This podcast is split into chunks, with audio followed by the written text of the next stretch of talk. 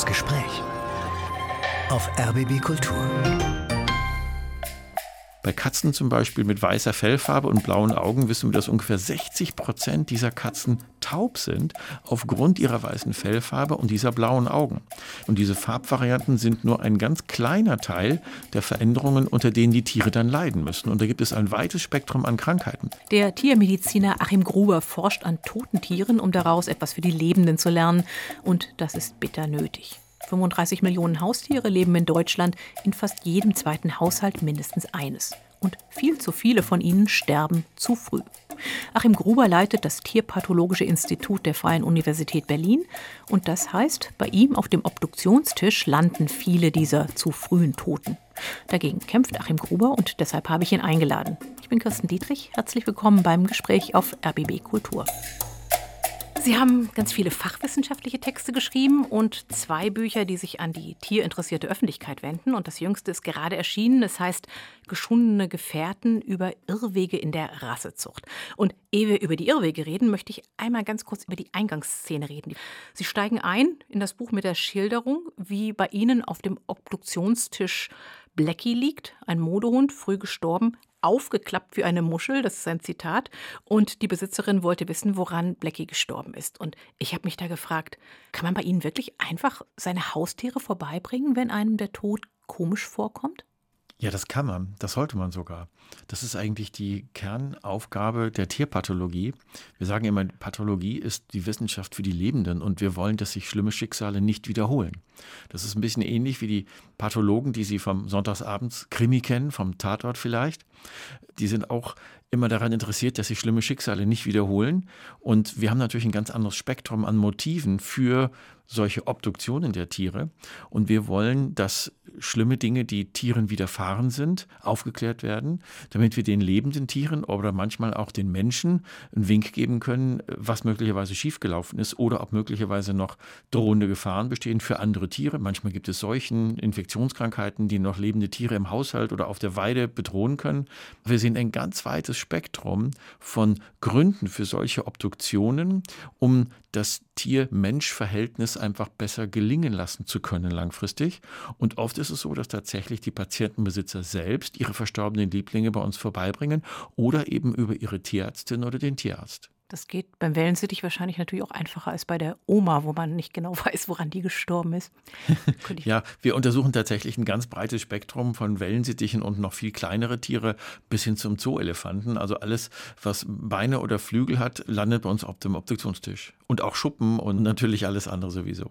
Eine wichtige Tierart ganz generell gesprochen, die Ihnen auf dem Obduktionstisch immer häufiger begegnet ist und die Sie hat stutzig werden lassen, sind Haustiere, also mhm. besonders geliebte Hunde, Katzen mit besonders beeindruckenden Stammbäumen und einem bemerkenswerten Äußeren. Wann ist Ihnen das als Problem aufgefallen? Ich bin ja nun schon Tierpathologe seit rund 30 Jahren. In der größten deutschen Stadt mit am meisten Hunden und Katzen. Das heißt, hier in Berlin sehen wir schon ein extrem weites Spektrum an entgleisten Hunde- und Katzenverhältnisse zu Menschen und umgekehrt. Und wir sehen das eigentlich seit langer Zeit, seit diesen 30 Jahren, die ich in dem Beruf bin, viele Probleme weiter bestehen, obwohl wir es aus wissenschaftlicher Sicht besser wissen und wissen müssten. Aber es besteht eine ganz große Informationslücke auch in der Bevölkerung über viele Zusammenhänge, insbesondere bei der Zucht von Hunden und Katzen vorneweg, die dazu führt, dass Menschen eine ganz seltsame Wahrnehmung, eine ganz realitätsferne Wahrnehmung haben von dem, was sie sehen, was mit dem, dem sich umgeben. Das heißt, wie Tiere aussehen, wie Tiere sich bewegen, was häufig als niedlich, als hübsch, als extravagant empfunden wird, tatsächlich aber eine Missbildung darstellt, die zu schweren Leiden, Schmerzen, Sinnesstörungen führen können.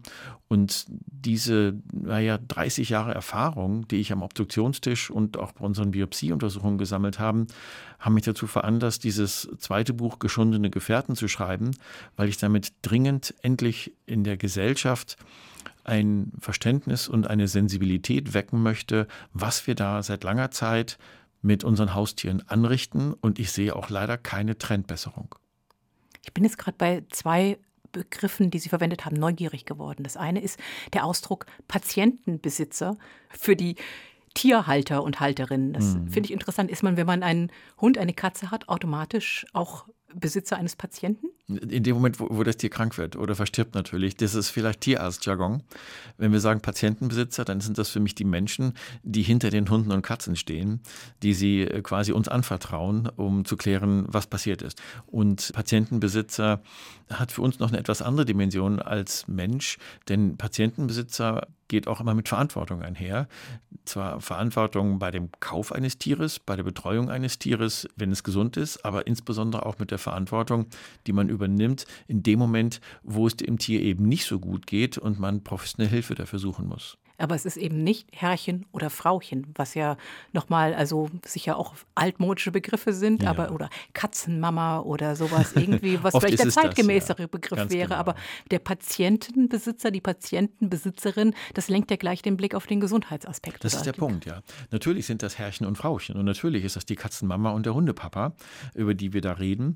In dem Moment ist es aber tatsächlich ein besonderer Verantwortungsträger, wenn das Tier erkrankt oder möglicherweise sogar verstirbt und auch dafür Verantwortung übernimmt, äh, zu klären, was zum Tode geführt hat, was äh, die Ursache des Leides war und dafür auch die Verantwortung übernimmt, dass sich das möglichst bei dem nächsten Tier oder auch in der noch bestehenden Nachbarschaft oder bei anderen Tieren im Haushalt nicht wiederholt. Der andere Begriff, an dem ich gerade eben hängen geblieben war, war der Begriff der entgleisten Verhältnisse. Das ist ja, finde ich, mhm. eine ganz schön starke Wertung dessen, was da zwischen den Menschen und ihren Tieren passiert. Das ist ja kein neutraler Begriff, sondern das sagt sehr deutlich, da läuft irgendwas richtig, richtig falsch. Das ist auch bewusst von Ihnen so gewählt. Das ist ganz bewusst so gewählt. Und mit diesen entgleisten Verhältnissen denke ich eigentlich so ein bisschen an die ethische Bewertung, die stark entgleist ist in einem Verhältnis zwischen Mensch und Tier, was ja insbesondere bei Haustieren von vielen so als Augenhöhe betrachtet wird. Ja? Hund und Mensch, die tun sich gegenseitig gut und die profitieren voneinander und sind beste Freunde und die ganzen Klischees, die wir ja alle seit langer Zeit kennen. Und wenn ich mit Herrchen und Frauchen und den Patientenbesitzern spreche, dann habe ich ganz oft den Eindruck, dass die eigentlich mit sich und den Tieren aus ihrer eigenen Sicht im Gleichgewicht sind. Ja, dass sie glauben, ja, mein Hund hat es doch gut bei mir und ich kümmere mich doch gut um den Hund und so weiter. Wenn wir mal genauer hingucken und wenn wir aus der tiermedizinischen und manchmal sogar aus der tierpathologischen Brille auf dieses Verhältnis gucken, sehen wir, dass es ganz oft eben nicht der Fall ist. Dass nämlich das Profitieren ganz stark auf der Seite des Menschen liegt und das auf der Seite der Tiere, das leider mit Opfern einhergeht, die eingefordert werden, in Einschränkung von Lebensqualität, von Möglichkeit, sich tierartlich zu entfalten, aber insbesondere auch im Bereich der Gesundheit und in der Lebensqualität, die eben oft gar nicht wahrgenommen werden, dass es dem Tier eben nicht so gut geht. Was die Haustiere krank macht, das sind ja einmal die Dinge, die man ihnen bewusst angezüchtet hat. Also die niedlichen kleinen Dackelbeine, das wunderschöne gemusterte, gepunktete Fell und das, was wahrscheinlich das deutlichste Zeichen ist, ist die Nase. Die hm. Nase, die eben gar nicht mehr da ist, hm. die immer kleiner wird, sei es der Mob, sei es Grumpy Cat, also so eine Internetkatze, Perserkatze mit einem sogenannten Peaky Face, die fast keine Nase mehr hat, einen unglaublich muffigen Gesichtsausdruck und genau damit berühmt geworden ist. Warum ist die Nase so ein zentraler Punkt in der Frage, wie man Tiere verändern möchte? Diese entgleiste Körperfunktion, die wir da diesen Tieren angezüchtet haben, ist schon ein starker Indikator dafür, dass bei manchen Menschen das gar nicht wahrgenommen wird. Und da gibt es auch viele gute wissenschaftliche Untersuchungen zu, die also sagen, mein Mops kann atmen, aber alle anderen Möpse eben nicht. Aber meiner zum Glück ist noch in Ordnung. Wenn man aber dann plötzlich andere Menschen fragt, die keine enge Bindung zu diesem Tier haben, dann will ich sagen, mein Gott, röchelt dein Mops, oder mein Gott, ist das ja furchtbar. Eine französische Bulldogge, die gar nicht richtig hecheln kann, wenn du mit ihr ein bisschen Sport machst oder sobald es draußen zwei Grad wärmer sind. Das heißt, wir sehen auch eine ganz starke unterschiedliche Wahrnehmung bei den Menschen, abhängig davon, welches Verhältnis sie zu den Tieren haben. Und in der Tiermedizin wissen wir heute, dass diese extrem kurz gezüchteten Nasen mit den schlimmen Problemen, die damit zusammenhängen, nur eine ganz kleine Spitze eines viel größeren Eisberges sind, dass diese Tiere eine große Zahl weiterer schlimmer Gesundheitsfolgen aufgrund dieser deformierten Kopfzüchtungen haben, zum Beispiel Augenentzündungen, Hautentzündungen und so weiter. Aber dass wir bei vielen anderen Rassen, insbesondere bei Hunden, aber auch bei Katzen, ein weites Spektrum anderer angezüchteter Probleme Probleme sehen, die ganz ähnlich auch von ihren Besitzern häufig gar nicht wahrgenommen werden oder wenn sie wahrgenommen werden, ist es häufig schon viel zu spät. Spannend fand ich, dass zum Beispiel auch die verschiedene Farbe des Fells hm. direkt ein Problem sein kann, dass es direkt damit verknüpft ist, zum Beispiel, ob die Tiere hören oder sehen können. Hm. Wir haben gerade in den letzten Jahren eine ganze Reihe von neuen Zuchtvariationen von Fellfarben und Scheckungen und so weiter gesehen, die leider von Herrchen, Frauchen und den Käuferinnen und Käufern missverstanden werden als Farbvariationen. Und wenn ich dann mit diesen Menschen spreche, dann sagen die, ja, ja, der Hund ist ja nur gescheckt oder der ist weiß oder hell oder cremefarben oder blue oder silver oder charcoal oder Champagner. Und ich habe immer den Eindruck, das wird verstanden wie eine neue Metallic-Lackierung bei irgendeiner Automarke und sagt, das ist halt eine Variation der Farbe. Und wir müssen die dann aufklären und sagen, diese Farbvariationen sind in einem ganz großen Teil Missbildungen. Das sind Folge von genetischen Unfällen. Tatsächlich ist in dem Tier aber infolge dieser spezifischen Mutation noch viel mehr kaputt gegangen. Wir wissen nämlich, dass viele Prozesse, die zum Beispiel an der Färbung der Haut oder der Haare beteiligt sind, auch bei vielen anderen wichtigen Körperfunktionen eine Rolle spielen, etwa beim Gehör.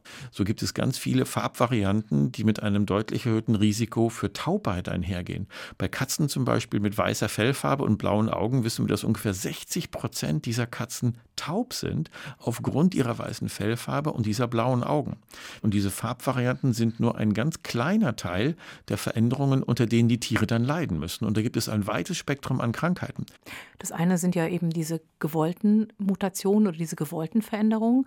Die Tiere landen auch bei Ihnen auf dem Seziertisch, weil es eben ungewollte Veränderungen gibt, also Erbkrankheiten, die ungefähr jeden Teil des Körpers betreffen können, wenn ich es richtig verstanden habe. Mhm, mhm. Und das vor allen Dingen deswegen, weil diese Tiere unter Inzucht leiden. Also weil bestimmte Hunderassen einfach aus so wenigen Exemplaren zusammengezüchtet worden sind, dass es da kein Spiel mehr gibt. Ja, das ist richtig. Das ist der zweite große Problemkreis, die Folgen von Inzucht und genetischer Verarmung. Wir wissen von uns Menschen über die letzten Jahrtausende, da gibt es bis zu den alten Ägyptern schöne Beispiele, dass Inzucht nicht gut tut. Und obwohl wir es bei Menschen natürlich total vermeiden heute, Inzucht zu betreiben. Es ist sogar gesetzlich verboten bei uns in Deutschland, menschliche Inzucht zu betreiben. Betreiben wir bei Hunden, Katzen und vielen anderen Tieren Inzucht in ganz starkem Ausmaß seit mehreren Generationen, unter anderem auch, um diese Wunschbilder und Wunschmerkmale möglichst stark herausarbeiten zu können und mit möglichst wenig züchterischem Aufwand über wenige Generationen. Und bei Tieren lernen wir jetzt, dass diese Inzuchtpraxis der letzten Jahrzehnte schwerste gesundheitliche Probleme nach sich gezogen hat. Also was wir beobachten, ist, dass wir jetzt beispielsweise den Hund mit weit über 500 verschiedenen Gendefekten und Erbkrankheiten so krank gezüchtet haben wie keine andere Haustierart oder Rasse äh, neben dem Hund. Ja, wir haben in den genetischen Forschungen der letzten Jahre gelernt, dass mit jeder neuen Generation, mit, mit jeder äh, neuen Individuum, auch bei Ihnen, Frau Dietrich, und jeder, der zuhört, ungefähr eins, vielleicht zwei oder drei neue Mutationen auftreten, die schwere strukturelle oder funktionelle Folgeveränderungen hatten, die ihre Eltern noch nicht haben. Das ist ein ganz neues Konzept von Erbkrankheiten und genetischen Störungen. Früher Dass man halt nicht diesen gedacht, einen Bauplan hat, der ja, einmal fertig ist und dann irgendwie genau. und dann läuft das so und so muss dann ein gesundes Chromosom aussehen. Früher hat man gedacht, Erbkrankheiten hat man von den Eltern geerbt und wenn man Pech hat, gibt man sie an die Kinder weiter und so weiter. Wir wissen aber heute, dass die Mutationshäufigkeit bei Säugetieren sehr viel höher ist, als man früher dachte. Damit meine ich, dass genetische Veränderungen spontan auftreten in jeder nächsten Generation.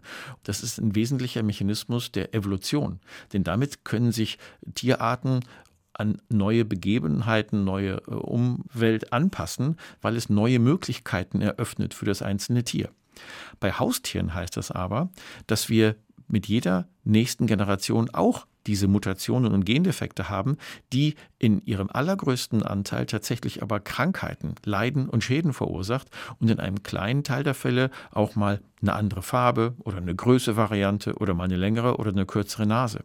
Und das große Problem ist, dass wenn man dann eine Inzucht betreibt, ist, dass diese spontan auftretenden Gendefekte durch Inzucht extrem viel schneller und weiter innerhalb einer Gruppe weiter verbreitet wird, als das in einer gesund durchmischten Population stattfindet. Das heißt, wenn ich Lust habe, mir einen Rassehund zuzulegen, Mhm. dann sollte ich da irgendwie vorher mal mein Budget für einen Tierarzt checken und sollte gucken, irgendwie, welche Krankheiten ich mir leisten kann und welche Ja. nicht. Wo lässt denn das Sie als Tiermediziner, die dann ja letztlich dafür sorgen, dass diese Tiere dann, weil sie eben natürlich geliebt sind, weil sie Individuen sind, die Mhm. ein Recht auf Leben haben, dass diese Tiere dann weiterleben können? Es wäre ja eigentlich wahrscheinlich, wenn man das Ganze nur von der, von der Arterhaltung her betrachtet, einfach viel sinnvoller, solche Tiere gleich sterben zu lassen.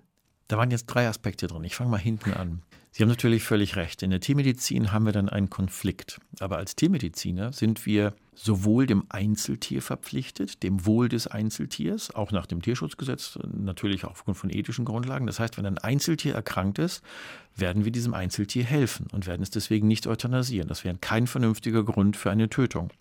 Wir sind aber gleichzeitig auch der Gesundheit der Rasse und der nächsten Generationen verpflichtet. Das heißt, in diesen Fällen hat der Tierarzt und die Tierärztin eine große Verantwortung, sich um das Wohl des einzelnen Tiers zu kümmern. Es muss therapiert werden, aber man muss Patientenbesitzer aufklären, dass mit diesem Tier möglichst nicht weitergezüchtet wird. Und am liebsten wird man solche Tiere, die dann aufgrund von genetischen Belastungen therapiert werden müssen, sollte man, die, das ist unsere starke Empfehlung, gleich kastrieren, damit man sie aus der Zucht herausnimmt und dass man das Leid nicht für die nächste Generation vorprogrammiert. Das stößt leider auf Widerstand bei vielen Herrchen und Frauchen, die sagen, nee, nee, der ist aber so schön und so bunt und die Taubheit macht mir gar nichts oder dass er ständig eine Hautentzündung hat oder eine Allergie. Und dafür gibt es ja Medikamente und ich will jetzt den trotzdem mit dem züchten. Und das erfordert von uns immer eine große Überzeugungskraft. Dann haben Sie eingangs gefragt, das ist jetzt der zweite Punkt, man muss jetzt Geld in die Hand nehmen, um sich dann äh, vom Tierarzt und so weiter, aber man muss gar kein Geld in die Hand nehmen, bevor man sich einen Hund oder eine Katze kauft. Sie können sich im Internet nämlich wunderbar auf sehr guten Internetseiten, auch sehr seriösen Seiten, darüber informieren, mit welchen genetischen Belastungen die verschiedenen Rassen zu kämpfen haben. Ich empfehle zum Beispiel die Seite Quen, also Q-U-E-N, da steht sehr viel zu diesem Thema drin. Oder im englischen Bereich gibt es eine sehr gute Seite, die heißt dogbreedhealth.com, alles ein Wort. Das heißt, die Informationsquellen sind schon eigentlich sehr weit verbreitet und wir empfehlen dringend allen Käuferinnen und Käufern von Hunden und Katzen, sich vor der Kaufentscheidung ganz gut zu informieren, welche Krankheitsrisiken dann einen später erwartet, welche Kosten auf einen zukommen und auch welcher Pflegeaufwand. Der dritte Punkt, den Sie angesprochen haben, war natürlich der Kostenfaktor für die lebenslange Therapie dieser Tiere. Und da kommt eigentlich das Schlagwort der Tierkrankenversicherungen sofort in den Sinn. Wir sehen in Deutschland leider erst viel später als in anderen Ländern, dass mehr und mehr Hunde und Katzen krankenversichert sind. Das nimmt das Risiko raus, wie auch bei einer Autoversicherung, dass wenn mal was passiert, dass sie plötzlich viele, viele tausend Euro auf den Tisch legen müssen für eine Operation, die anfällt. Das hat aber noch einen anderen Aspekt, der erst beim zweiten Hinschauen sehr hilfreich sein kann für die Auswahl, welche Hunde und Katzen man sich anschafft. Denn die meisten der Tierkrankenversicherungen richten ihre Prämienhöhe insbesondere auch nach der Rasse. Ich habe in der Recherche für mein Buch viel mit Tierkrankenversicherern und Versicherungsmathematikern gesprochen. Die verstehen zwar nichts von Tiermedizin, darf ich glaube ich so sagen, aber die haben einen ganz klaren Blick auf die wirtschaftlichen Folgen bei der Anschaffung eines Hundes oder einer Katze einer bestimmten Rasse. Und um es mal auf den Punkt zu bringen, wenn Sie dort einen Hund versichern wollten, der zu der am kränkesten äh, gezüchteten Gruppe zählt, etwa Standardmöpse oder französische Bulldoggen, dann zahlen Sie in der Prämie ungefähr das Fünffache von dem, was ein Besitzer eines kleinen oder mittelgroßen Mischlinges zahlen würde, der nachgewiesenerweise extrem viel weniger krank wird. Sie haben Musik ausgesucht fürs Gespräch, wie alle unsere Gäste. Und der erste Song, der präsentiert, ganz passend zum Thema, gleich zwei Tiere, nämlich einmal den Löwen und als zweites den Ohrwurm. The Lion Sleeps Tonight. Welche Geschichte verbinden Sie damit? The Lion Sleeps Tonight, ähm, das ist eines von den Liedern, die ich bei den Studierenden, als ich noch jünger war, immer gern aufgelegt habe. Also bei uns müssen die Professoren immer Musik auflegen als DJ, wenn wir so ein Sommerfest haben. Und das habe ich über viele Jahre gemacht. Und dann habe ich The Lion Sleeps Tonight aufgespielt, die Originalversion von 66 und dann langsam übergeblendet in die Disco-Version. Und dabei habe ich mir eine ganz große Löwenmaske getragen. Das fand ich Studierenden immer ganz toll. We are on our way.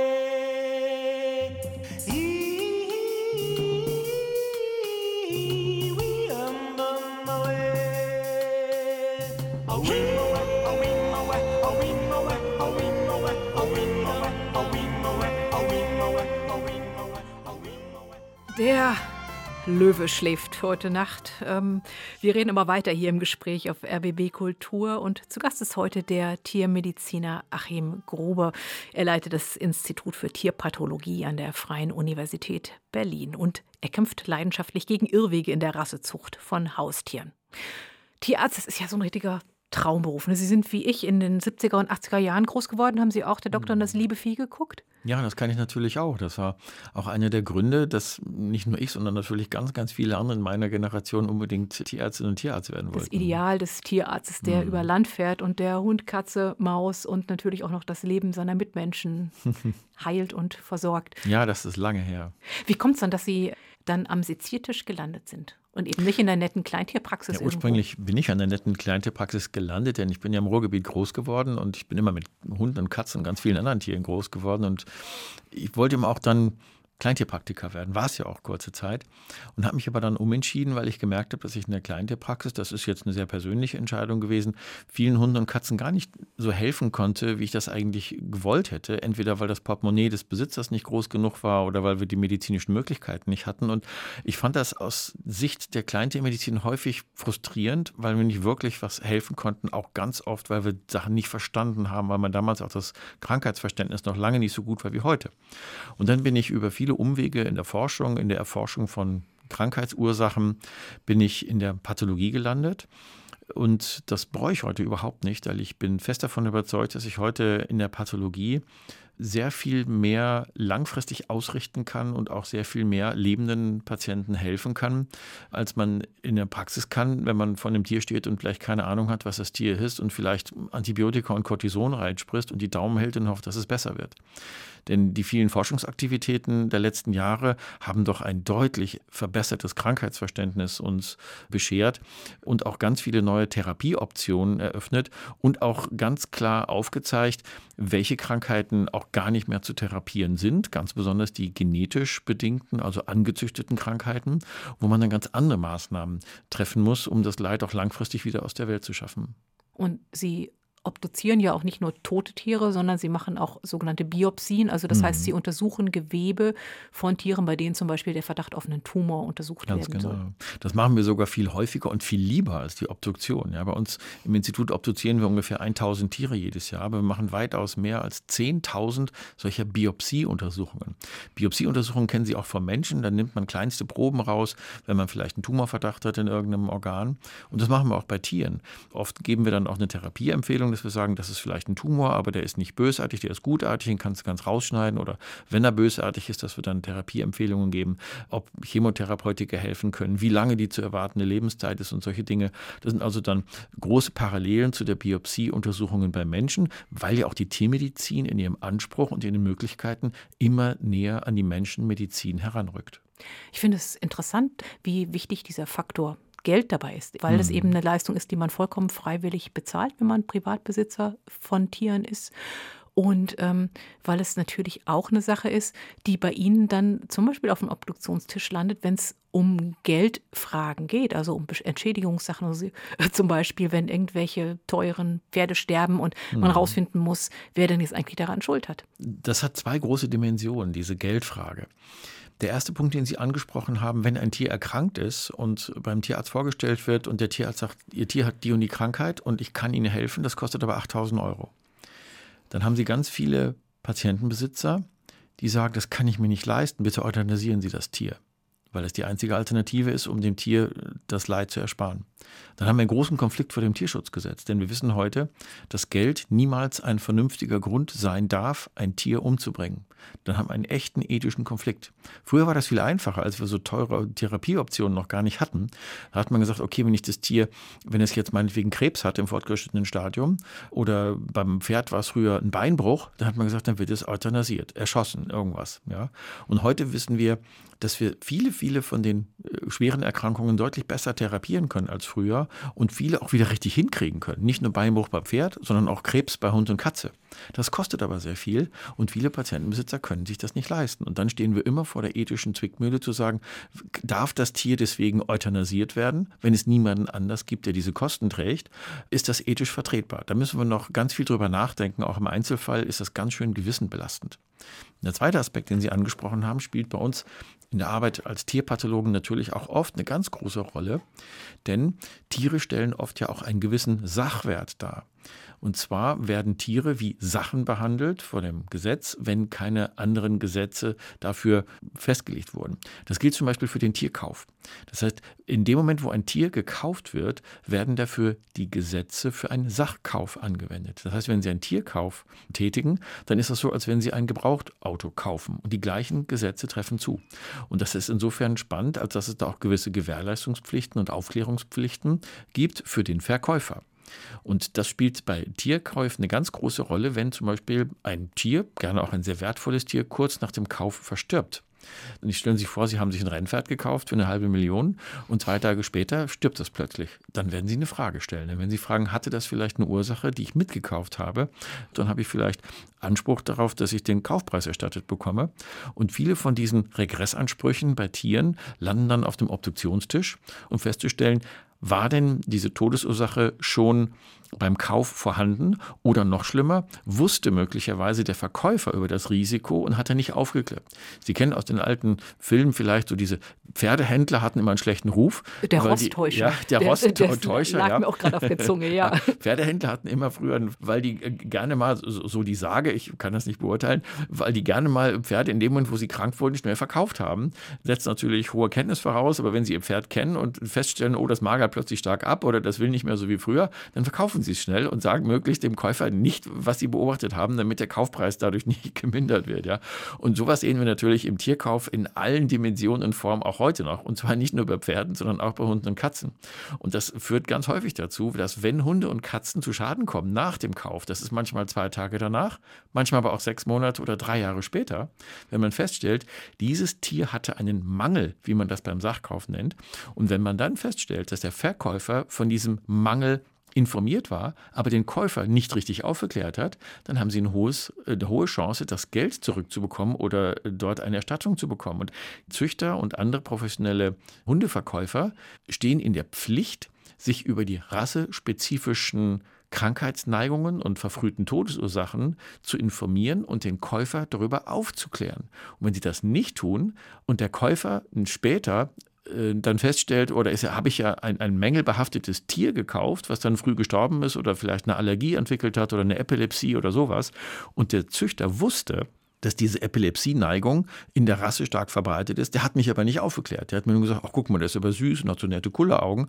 Dann besteht auch die Möglichkeit, dort Regress einzufordern und einen finanziellen Schadensausgleich von dem Verkäufer zu fordern. Das kann sogar in Fällen bis zu Jahre nach dem Tierkauf sein.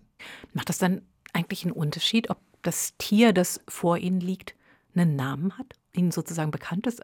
Ja, das macht natürlich einen großen Unterschied. Wir haben natürlich immer eine Verpflichtung zur gewissen Professionalität, so dass wir uns natürlich emotional von unseren Untersuchungsobjekten, nenne ich sie mal, möglichst distanzieren, um auf der Sachebene zu bleiben, dass möglichst keine Emotionen hochkommen. Das führt dazu dazu, dass zum Beispiel als Pathologe ich würde niemals meine eigenen Tiere obduzieren weil sie Namen haben, weil ich mit denen eine Bindung aufgebaut habe, das käme für mich gar nicht in Frage. Die würde ich beerdigen und würde auch meinen Frieden damit machen. Und wenn es schlimme Seuchenverdacht ist, würde ich es wahrscheinlich einen anderen Pathologen untersuchen lassen. Sie sagen eben die ganze Zeit euthanasieren, Sie sagen nicht einschläfern. Ist das eine bewusste Wortwahl? Ja, das Wort Euthanasie äh, meint ja eigentlich dasselbe wie Einschläfern, aber wir sprechen heute schon besser von Euthanasie, weil Euthanasie vielleicht einen, sagen wir, ethisch klareren und auch etwas sagen wir, sachlich und etwas vorsichtigen, einen etwas respektvollen Begriff darstellt als Einschläfern. Das hat man früher sehr viel benutzt. In meinen Augen hört sich das ein bisschen brutal an und auch Einschläfern, naja, so Schlaf, das trifft es auch nicht wirklich. Der Begriff Euthanasie ist da schon gerechtfertigt, gerade auch bei Haustieren, weil ja Haustiere häufig eine sehr menschenähnliche Situation in der Familie äh, übernehmen. Und die Euthanasie-Debatte bei Menschen ist natürlich ja hochaktuell in unserer Gesellschaft. Und wir sehen immer wieder, dass die Euthanasie-Debatte bei Menschen, bei Patientenbesitzern in bestimmten Situationen auch ganz wesentlich darüber entscheidet, ob ein Tier euthanasiert werden soll darf oder nicht. Und wenn dann zum Beispiel die Behandlungskosten eine Rolle spielen oder das Alter des Tieres, wie viele Jahre hat es noch zu leben, wo man dann gegenrechnet, lohnen sich die, die 4000 Euro für eine neue Hüfte noch, dann kommt man in einen ethischen Bereich, wo man doch eklatante Unterschiede findet zu diesen und ähnlichen Debatten bei Menschen, wenn es um Euthanasie geht. Ich muss gestehen, ich finde dieses Vokabular tatsächlich schwierig. Also Euthanasie, da denke ich an die Ermordung behinderter Menschen im Nationalsozialismus. Das ist so der Hintergrund, vor dem ich das denke. Und, okay. Und, ja. und äh, es ist ja dieses ganze Vokabular eigentlich, also von Rassen zu reden, von Zucht zu reden, mhm. von Reinrassigkeit am mhm. besten noch zu reden. Mhm. Es ist ein Vokabular, das sich wahrscheinlich in diesen Tierzuchtkontexten bewährt hat und sinnvoll ist, aber das natürlich trotzdem auch ein politisch und in der Anwendung auf Menschen eben zum Ausschluss von oder zur Entscheidung darüber benutzt wurde, welcher Mensch eigentlich jetzt weiterleben darf und welcher Mensch nicht weiterleben darf. Spüren Sie diesen Konflikt auch? Ja, Sie sprechen ganz schweren Konflikt an, der politisch, ähm, moralisch, äh, soziokulturell, punktuell ganz, ganz hochkocht wenn man mal historisch das Ganze ein bisschen zurückverfolgt, wir werden relativ schnell verstehen, dass die Entstehung von Tierrassen und die Verbesserung von Rassen durch Reinzucht genau aus der gleichen Epoche und aus dem gleichen Gedankengut stammt wie die Rassenlehre des Menschen und die Erbhygiene des Menschen Ende des 19. Jahrhunderts. Das ist in England angefangen, ist dann nach USA, Kanada, Australien und so weiter. In der Schweiz ist das sehr stark im Sinne dieser entgleisten Eugenik oder Erbhygiene und Verbesserung von Gesellschaften durch Rassezucht beim Menschen ja, beabsichtigt worden. Und das resultiert eigentlich aus dem biologischen Verständnis, dass man durch Zucht tatsächlich auch bestimmte Gesellschaften oder Populationen von Tieren verbessern kann. Das war so ein bisschen der Sozialdarwinismus, als wir verstanden haben, dass auch Populationen, also Gruppen von Tieren dynamisch sind, dass die sich verändern können, dass wenn die Natur eingreift, die Tiere sich verändern können. Da ging es um die, die weltberühmten Bücher von Charles Darwin. Und aus dieser Zeit stammte eigentlich beim Menschen dieser Begriff der Rassenhygiene, der Erbhygiene und der Eugenik, der erstmal gar nichts mit Deutschland und Nationalsozialismus zu tun hatte, denn das war Ende des 19. Jahrhunderts, das ist in England geboren und das wurde in vielen anderen Ländern sehr viel stärker und grausliger praktiziert, bevor es dann seine schlimmste Entwicklung eigentlich im Nationalsozialismus in Deutschland hatte. Und interessanterweise stammt der Gedanke, dass man Tiere durch Zucht verbessern kann, aus dem gleichen Gedankengut und aus der gleichen Epoche, aus dem Ende des 19. Jahrhunderts. Das heißt, da gibt es praktisch identische Wurzeln in der Idee und in der Formulierung des Begriffes von Rassen. Man muss aber sehr aufpassen, weil Menschen und Tierrassen sich natürlich über die Jahrzehnte bis heute extrem unterschiedlich in den Köpfen und in unserer moralischen Empfindung entwickelt haben. Im englischen Sprachgebrauch gibt es dafür zwei verschiedene Wörter. Im Englischen nennen wir Menschenrassen, da spricht man von Race. Und bei Tierrassen spricht man von Breed. In Deutschen ah. benutzen wir dasselbe Wort für Rasse, was eigentlich auch schon biologisch nicht richtig ist, denn das Verständnis von Rassen beim Menschen war ja eigentlich immer retrospektiv, das heißt regionale oder Abstammungsunterschiede, während Rassen bei Tieren eigentlich prospektiv gedacht sind. Das heißt, ich schaffe mir eine Rasse, indem ich Wunschtiere durch Inzucht möglichst gleich gestalte und möglichst zahlreich vermehre und mir damit eine Rasse so schaffe, wie ich sie gerne hätte. Natürlich gibt es auch da Parallelen äh, zu, de, zu dem Rassebegriff bei Menschen. Man muss aber sehr aufpassen, dass man diese Geschichte mit Rassen im Nationalsozialismus und so weiter, da warnen wir immer vor, da zu enge Parallelen zu ziehen zu den Tieren. Und das sollten wir eigentlich gar nicht groß verfolgen, denn das sind so unterschiedliche Aspekte und so unterschiedliche Entwicklungen, dass es extrem gefährlich ist, da Parallelen zu schlagen, weil man natürlich auch gleich ganz schnell Emotionen und Empörung darüber hervorruft. Und deswegen mag ich eigentlich im Englischen diese zwei Begrifflichkeiten, dass man von Race und Breed spricht und damit diese Sache auch begrifflich sehr schön trennt. Trotzdem wenden Sie sich ja gegen eine Vorstellung von Reinrassigkeit bei mhm. Tieren und sagen, das ist die Wurzel dieser ganzen Probleme, die jetzt, also 150 Jahre nachdem dieses Konzept der Reinrassigkeit richtig, entwickelt ja. wurde, 150 Jahre später landen die Konsequenzen daraus jetzt bei Ihnen auf dem Obduktionstisch. Ja, also die, die Reinrassigkeit, wie wir sie ja in diesem Jahr ziemlich äh, genau als 150 Jahre feiern können, entstand aus einer Epoche, als die ersten übergreifenden Zuchtbuchverbände gegründet wurden, zunächst in England, dann in Deutschland und in anderen europäischen Ländern, wo man das Konzept von Zuchtbüchern hatte. Das gab es vorher gar nicht. Das heißt, sie haben ein Zuchtbuch, wo alle Tiere eingetragen werden, die zu dieser Rasse gehören. Und dann passiert das Schlimmste, was überhaupt passieren konnte. Diese Zuchtbücher werden geschlossen, sagen die Züchter. Das Schließen von Zuchtbüchern heißt, wer drin steht, ist drin und jetzt darf niemand mehr dazukommen. Das heißt, diese Population wird abgeschlossen von jeglicher Auffrischung durch genetisches Material von außen. Ein geschlossenes Zuchtbuch ist das Prinzip jeglicher Reinrassenzucht heute. Das muss man verstehen, dass dort auf keinen Fall andere Rassen oder andere Tiere eingezüchtet werden dürfen. Das ist das zentrale Prinzip von Reinrassigkeit, was ja soweit auch akzeptiert ist. Wir dürfen aber nicht vergessen, das ist ein rein menschliches Konstrukt. In der Natur gibt es keine reinen Rassen und in der Natur würde dieses Prinzip sehr schnell aussterben, weil in der Natur die Gesundheit und die Langlebigkeit im Wesentlichen auch davon abhängen, dass sich Populationen möglichst durchmischen, dass sich immer wieder mal ein Fremder einzuchten. Wir kennen das schon von Wölfen. Ja, jede Wölfin paart sich sehr gerne mit einem durchziehenden fremden Wolf. Das ist der Wölfin ins, äh, ins Verhalten eingeschrieben und das ist aus gesundheitlicher Grund sehr, sehr richtig so. Diese Reinrassigkeit bei den Haustieren hat dazu geführt, dass diese Erbhygiene oder das Reinheitsgebot oder diese Rassenhygiene dazu geführt hat, dass innerhalb der geschlossenen Zuchtbücher in der Regel nur sehr wenige Gründerindividuen dann durch starke Inzucht oder durch weitere sogenannte genetische Flaschenhälse so weit eingeengt sind, dass wir ein extrem hohes Inzuchtniveau bekommen haben und diese ständig neu dazugekommenen Mutationen, über die wir für uns äh, unterhalten haben, dazu führen, dass innerhalb dieser reinen und genetisch abgeschlossenen Rasse immer mehr Erbkrankheiten auftreten, die dann entweder behandelt werden müssen oder auch zu schweren gesundheitlichen Degenerationen führen, die manchmal sogar zum Aussterben von ganzen Rassen führen können. Und diese genetische Verarmung ist eine der schlimmsten Folgen in der Haustierzucht heute, die wahrscheinlich noch schlimmer ist als die Zucht auf die vielen krankmachenden Äußerlichkeiten, also die ganzen Extravaganzen, Nasen, Gigantismus und so weiter. Und dann gibt es eben Hunderassen, die sich alle auf die zwei gleichen Tiere zurückführen. Ganz genau, wir, ja, ja. Wir hören jetzt erstmal Lieblingsmusik von Ihnen und zwar von den Dire Straits. Why Worry? Warum haben Sie das ausgesucht? Ja, mit Why Worry, da kriegt man manchmal so ein bisschen Blick noch über die größere Perspektive, über die größeren Zusammenhänge und dann überlegt man sich, man, ja, warum sollen wir uns denn Gedanken machen? Ja, warum sollen wir uns denn Sorgen machen darum? Und das ist eine Frage, mit der man sich immer mal wieder beschäftigen sollte, denke ich.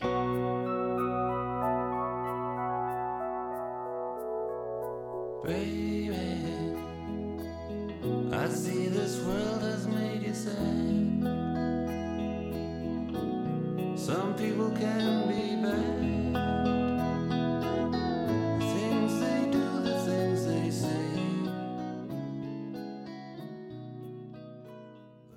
Musik, die Achim Gruber ausgesucht hat fürs Gespräch in RBB Kultur. Dire Straits, Why Worry? Achim Gruber ist Tierarzt, Tiermediziner, Tierpathologe und er kämpft gegen falsch verstandene Vorstellungen von Reinrassigkeit bei Haustieren. Haben Sie eigentlich selber schon mal, also ich weiß, dass Sie Hunde haben, aber haben Sie selber schon mal einen reinrassigen Hund bewusst besessen? Ja, ja. Also ich, wir hatten Hunde immer schon, als ich seitdem ich Kind war. Und damals, ich erinnere mich, unser erster Hund war ein Dackel, ein reinrassiger Dackel. Und er hat dann natürlich auch das Spektrum von Dackelkrankheiten bekommen, wo ich das auch in eigenem Haut quasi dann erlebt habe. Und wir haben danach immer auch Hunde gehabt, teilweise Rassehunde, aber auch in den letzten Jahren immer mehr Mischlinge und das natürlich auch aus ganz gutem Grund. Das heißt aber, Sie würden sich jetzt nicht ganz prinzipiell gegen Hunderassen wenden. Also wenn ich Ihr Buch Geschundene Gefährten lese, habe ich gedacht, äh, eine mögliche Lösung, wenn man sich fragt, was machen wir denn jetzt mit diesen ganzen krank gezüchteten Rassen? Eine Lösung wäre zu sagen, wir pfeifen einfach auf dieses ganze Konzept der mhm. Hunderasse und sagen, die Hunde sollen mal machen, was sie wollen. Irgendein Hund wird dabei rauskommen oder ganz viele verschiedene Hunde und wir werden es noch irgendwie als Hund erkennen können ja, und damit so ist, ist gut. Ja, ja, so ist es ja nicht. Also ich will überhaupt nicht die Rassen abschaffen und ich bin auch gar nicht gegen die Idee von Rassezucht bei Hunden und Katzen und anderen Tieren, denn Rassezucht kann ja extrem viel Qualität in Mensch-Tier-Verhältnis reinbringen und es ist ja gerade die Rassenvielfalt, die wir bei Hunden und Katzen so schätzen und die unser Leben bereichern. Und das wollen wir gar nicht aufgeben. Wir müssen aber ein bisschen vorsichtiger und verantwortungsvoller damit umgehen, wie wir Rassen züchten, welche Merkmale wir als Rassen prägend äh, favorisieren und dass wir möglichst alle Merkmale aus der Rassenzucht verbannen, die eben mit Krankheitsneigungen und Sinnesstörungen und so weiter einhergehen. Das heißt, Rassen ja, aber nicht so, wie wir es jetzt in den letzten Jahrzehnten gemacht haben. Das heißt, wir müssen dramatische Inzuchtfolgen korrigieren und wir müssen alle krankmachenden Merkmale, die leider in wahnsinnig vielen Rassen vorkommen, wirklich durch korrigierende Zucht wieder rauskriegen. Und dann Rasse gerne. Und besonders auch Rassevielfalt und Diversität, wie wir es ja auch bei Menschen gerne haben. Das heißt, um nochmal auf, auf das Beispiel vom Anfang rauszukommen, der Mops der Zukunft hat dann eine größere Nase. Ganz genau. Diese extrem kurz gezüchteten Köpfe von Möpsen und französischen Bulldoggen, die können wir problemlos wieder länger züchten, aber nicht, wenn wir innerhalb des jetzigen Rasseverständnisses bleiben, sondern wir müssen sogenannte Kreuzungszuchten zulassen. Das heißt, das Einkreuzen von anderen Hunderassen, die wieder die Nase mitbringen. Weil, weil der Genpool, den die Möpse im Moment haben, da, genau. sind, sind überhaupt keine langen Nasen mehr drin. Ja, wenn ich mit den Mops-Züchtern spreche und sage, Mensch, warum züchtet ihr nicht längere Nasen? Dann sagen die, die gibt nicht mehr in dem Genpool. Die sind im Genpool nicht mehr vorhanden. Wo soll man sie denn hernehmen? Und diese Frage, wo soll man sie denn hernehmen, kann man ganz leicht beantworten von anderen Rassen. Und dazu gibt es ein ganz tolles Beispiel, nämlich die Zucht des Retromopses. Vor 20 Jahren haben sich sehr verantwortungs- und gesundheitsbewusste Züchter auf den Weg gemacht und haben den Retro-Mops etabliert. Und zwar, indem man in den Standard-Mops andere Hunderassen mit deutlich längeren Nasen punktuell eingekreuzt hat. Immer mal wieder ein bisschen. Zum Beispiel einen deutschen Pinscher oder einen Parson Russell Terrier. Und damit kann man richtig dosieren, wie lange die Nase sein soll und wie gesund diese Hunderasse sein soll, die dann daraus resultiert. Das heißt, man müsste die Zuchtbücher wieder öffnen. Ganz genau. Sprechen eigentlich die traditionellen Züchterverbände oder die einzelnen Züchter und Züchterinnen, sprechen die noch mit Ihnen? Wir leben, also die Traditionszüchter und ich, ich habe manchmal den Eindruck, wir leben in extrem unterschiedlichen Wertewelten. Das, was wir von unseren Tieren erwarten und was wir von unseren Tieren auch abverlangen an Opfern. Und natürlich sprechen wir miteinander ab und zu mal auf Kongressen, aber da eröffnen sich wirklich abgrundtiefe Unterschiede in der Wertewelt. Ja, wenn ich mit den Vertretern von den Traditionszüchtern und mit den Kartellen spreche, da gibt es tatsächlich kartellähnliche Strukturen, die diese Traditionszüchter miteinander verbinden. Und ich habe letztens auf einem Kongress mit den Vertretern von denen gesprochen, die auch zum Teil sogar Tierärzte dann einstellen und die mir dann in so einer Debatte gesagt haben, naja, mehr Tierschutz kann ich von meinen Züchtern eigentlich nicht einfordern, dazu sind die nicht bereit. Das heißt, da wird dann ganz klar gesagt, dass die Traditionszüchter, nicht alle, aber ein Teil von den Traditionszüchtern, einfach viel lieber an den Traditionen ihrer Formen dieser Hunderassen oder an ihrer Extravaganz oder diesen hübschen Farben oder diesen extrem Anatomiezüchten festhalten und denen das wichtiger ist als die Gesundheit der Tiere. Und das wird dann auch ganz offen gesagt. Und das ist für mich erschütternd.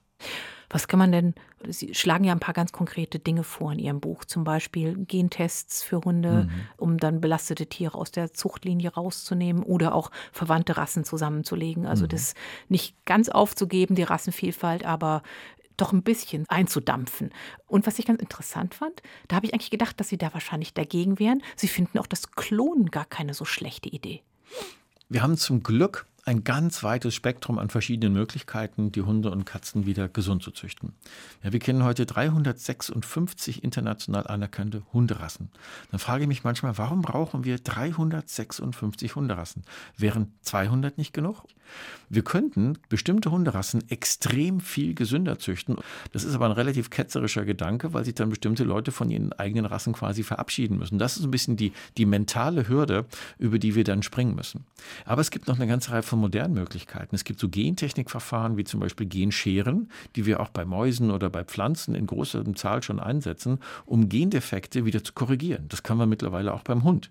Das Verfahren ist noch ein bisschen in den Kinderschuhen, aber ich bin sicher, dass Sie und ich das in den nächsten Jahren und Jahrzehnten erleben werden, dass diese Genscheren als eine sehr laborgestützte gentechnische Maßnahme eingesetzt werden, um Gendefekte bei genetisch belasteten Hunden und Hunderassen wieder rauszuzüchten. Aber die Technik, die Sie gerade angesprochen haben, das Klonen, ist interessanterweise in vielen anderen Ländern extrem weit verbreitet, aber bei uns in Deutschland kaum. Das weiß er bei uns in Deutschland noch kaum. Viele Leute verbinden das Klonen mit dem Klonschaf Dolly 1986, das kennen Sie vielleicht. Da gab es auch ein paar gesundheitliche Probleme nachher. Mittlerweile gibt es in vielen Ländern, zum Beispiel USA, England, China oder auch Korea, gibt es extrem starke Aktivitäten, Hunde am laufenden Band zu klonen. Klonen heißt, wir legen Hunde quasi auf einen Kopierer wie im Büro und machen einen zweiten, der identische genetische Ausstattung hat. Das kann man heute ziemlich leicht und ziemlich sicher machen.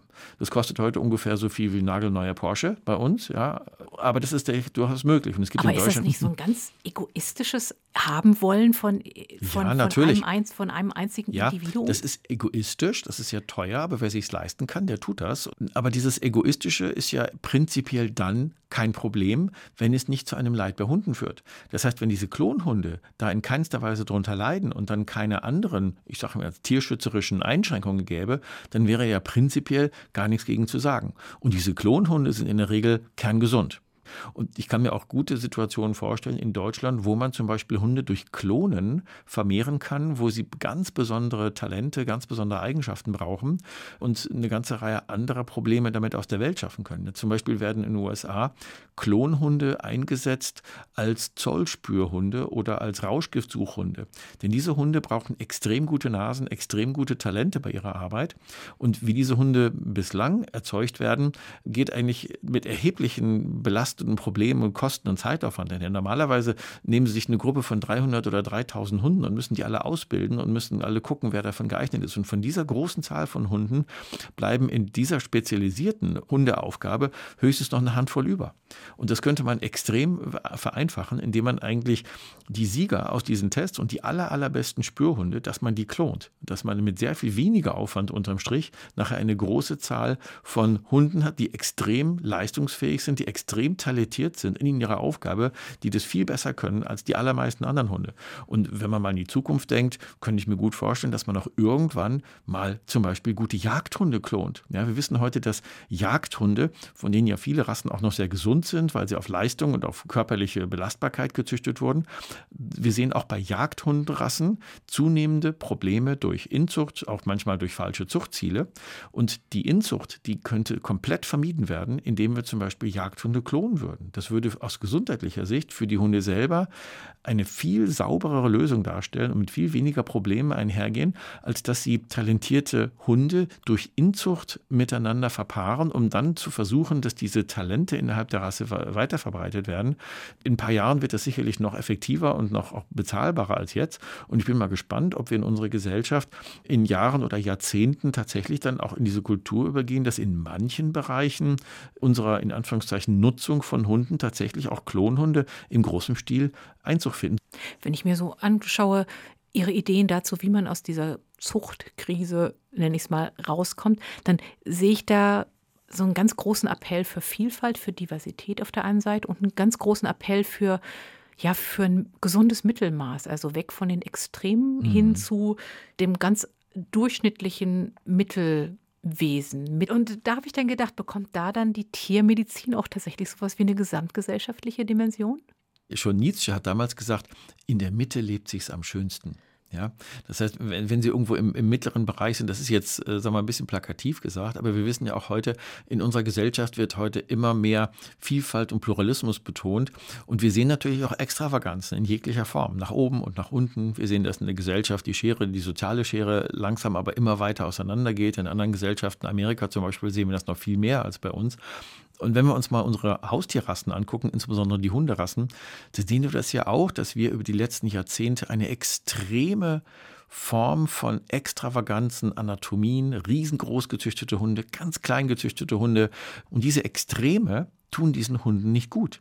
Und diese Lehren, die wir aus der Rassezucht ziehen können, sind eigentlich eine tolle Parallele zu dem, was wir in der Gesellschaft sehen, dass wir eigentlich Abstand nehmen sollten von dieser Entwicklung hin zu Extremen wir wollen das Mittelmaß leben, aber die Diversität nicht aus dem Auge verlieren. Und das ist eigentlich ein schöner Gedanke für den Wunsch an die Rassezucht der Zukunft, dass wir gerne viele Rassen haben, dass wir auch gerne reine Rassen haben, so wie wir es früher als Landrassen bezeichnet haben, wo man auch gerne mal andere Rassen einkreuzt, also weg von der Erbhygiene, dass wir unbedingt wegkommen müssen von den ganzen Extravaganzen, von den Extremzuchten jeglicher Art, aber gerne auch einen gewissen Pluralismus und Diversität zulassen, um die Vielfalt des Lebens auch bei Haustieren feiern zu können, so wie wir das bei uns Menschen auch feiern. Wir haben jetzt eine gute Stunde geredet darüber, was bei im Verhältnis von Tier und Mensch eigentlich alles schiefgehen kann. Und es ist ungefähr die Hälfte der Haushalte in Deutschland sagen, wir lassen uns auf das Risiko trotzdem ein. Ein ganz kurzes Plädoyer. Warum lohnt es sich, mit Tieren zusammenzuleben? Tiere bereichern unser Leben so vielfältig. Ich liebe Tiere, ich habe immer mit Tieren zusammengelebt und Tiere bereichern unser Leben, insbesondere in der sich immer auch weiter verändernden Gesellschaft. Denn unsere Gesellschaft vereinzelt und vereinsamt immer mehr. Die berufliche Mobilität nimmt zu. Die Festigkeit von Familien lässt nach, werden immer weniger Kinder und so weiter und so weiter. Und da können Tiere eine ganz große Rolle für den Menschen übernehmen und einen ganz großen Wert für den Menschen darstellen. Denn bringen wir es mal auf den Punkt. Menschen nutzen Tiere. Ja, wir essen Tiere, wir tragen ihr Leder und so weiter. Und das sollen wir auch mit Haustieren weiter tun. Wir sollen auch unseren Nutzen ziehen von Haustieren. Nur, und das ist eigentlich genau diese ethische Balance, die wir wiederfinden müssen, die wir in den letzten Jahrzehnten und Jahren deutlich verloren haben, zwischen dem, was wir an Vorteilen von den Haustieren äh, bekommen und was wir ihnen als gesundheitliche Opfer dafür abverlangen. Eine Musik haben wir noch, nämlich Elton John. Was verbinden Sie mit dem? Das ist ein ganz toller äh, Künstler, der, als ich damals musikalisch geprägt wurde, natürlich auch seine, seine Primetime hatte mit Rocket Man und so weiter. Und wie bei so vielen anderen Künstlern hat er nicht immer ein sehr einfaches Leben gehabt, hat aber ganz viel daraus gemacht. Und das ist, glaube ich, auch so ein bisschen die Lebenskunst dabei. Es ist ja nicht alles einfach im Leben, aber der wird nachher wirklich glücklich und steht eigentlich dann toll da, der aus seinen Möglichkeiten was macht. Der Tierpathologe und Tierarzt Achim Gruber war heute zu Gast im Gespräch. Ganz herzlichen Dank dafür. Ich danke Ihnen. Das neueste Buch von Achim Gruber heißt Geschundene Gefährten über Irrwege in der Rassezucht und unsere Verantwortung für Hund und Katze. Und ein breiteres Spektrum noch an Tierbegegnungen bietet das Kuscheltierdrama. Infos zu beiden Büchern finden Sie auf unserer Homepage unter rbbkultur.de. Und wenn Sie dieses Gespräch nochmal hören möchten oder weiterempfehlen, dann gibt es das auch da bei RBB Kultur und in der ARD Audiothek. Ich bin Kirsten Dietrich, ich sage danke fürs Zuhören und wünsche Ihnen einen schönen Abend mit Elton John und Goodbye Yellow Brick Road.